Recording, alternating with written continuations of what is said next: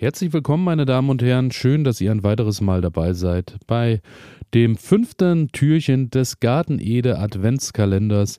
Und heute versteckt sich hinter Türchen Nummer 5 wieder mal ein Gemüse, bei dem ich A äh, tatsächlich ehrlicherweise gestehen muss, nicht mal wusste, dass es sich hierbei um ein Gemüse handelt und zum anderen ist es tatsächlich auch so, ähm, ja, dass ich auch nicht gedacht habe, dass ich äh, dieses Gemüse irgendwann in meinem eigenen Garten auch mal ernten kann. Es dreht sich heute alles um die Honigmelone, um genauer zu sein, um die Cantaloupe Honigmelone. Das ähm, ist eine Zuckermelone, kennt ihr sicher, ist eher so, ähm, ja, eine, eine kleinere Melone wiegt in der Regel ja sogar noch ein bisschen weniger als ähm, ein Kilo und äh, ist von der Farbe außen, ja, äh, Schale sehr dünn, so gelb-grünlich gestreift ist die äh, Außenhaut, ist auch reift so ein bisschen, wird dann über die Zeit, je länger sie in eurem Garten dann auch äh, vor sich hin reift, eher heller und ähm, wird wegen ihrer Schale auch die Warzenmelone genannt. Warzenmelone klingt jetzt äh, ja erstmal nicht so ganz lecker und so. Und da hat man vielleicht auch ähm, ja schönere Worte für äh, sowas schön Süßes, aber die Warzenmelone deshalb, weil die Schale von vielen Furchen durchzogen ist. Und das muss man wirklich sagen, die hat schon hier und da auch mal Knuppel, hat hier und da auch äh, Furchen drin, daher ähm, sie ist jetzt von außen keine Schönheit, aber es kommt ja auf die inneren Werte an. Und so ist es auch bei der Cantaloupe Honigmelone, dass sie wirklich im Inneren ähm, mit einem schön orangefarbenen Fruchtfleisch ähm, ja belohnt, das äh, nicht nur sehr zart ist, sondern eben auch ähm, ja wirklich schön süß ist, sehr aromatisch, wird auch ähm, als eine der ähm, ja, geschmacksreichsten Honigmelonen gehandelt, die Cantaloupe. Und ähm, die ist tatsächlich, wie ich eingangs schon erwähnt habe, ja tatsächlich dem Gemüse zugeordnet und zählt im weitesten Sinne sogar zur Gattung der Gurken. Auch da habe ich wieder was gelernt heute, muss ich sagen. Und ähm, die Honigmelone stammt ursprünglich aus dem Iran und wird dort tatsächlich bereits seit 5000 Jahren angebaut. Und ähm, ja, dass sie aus äh, doch deutlich wärmeren Gefilden kommt, habe ich mir ohnehin schon gedacht. Und daher habe ich mir auch äh, früher mal eingeredet, dass Melonenanbau bei uns sich überhaupt nicht lohnt und dass das vielleicht auch eher so eine Spinnerei ist. Hat auch ähm, tatsächlich, muss ich sagen, äh, so früher aus meiner Kindheit und so wüsste ich jetzt nicht, dass überhaupt mal jemand auf die Idee gekommen wäre, Melonen im Garten anzubauen. Ich muss aber sagen, vor zwei Jahren ähm, habe ich angefangen mit Melonen und ähm, ja, die Melonen waren tatsächlich im Folientunnel problemlos kultivierbar und auch beerntbar. Klar, ähm, die Cantaloupe ist eine Honigmelone, da habt ihr den großen, großen Vorteil, dass sie frühreif ist und dass sie kleinere Früchte hat.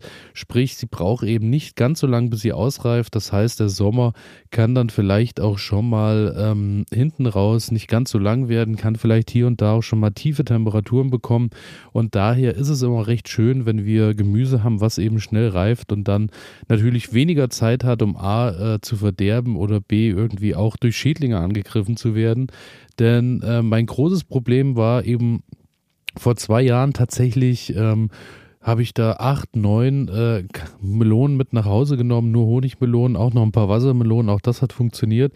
Aber bei den Honigmelonen hat das wirklich ganz gut geklappt, hier und da mal eins, zwei die Woche mit nach Hause zu nehmen.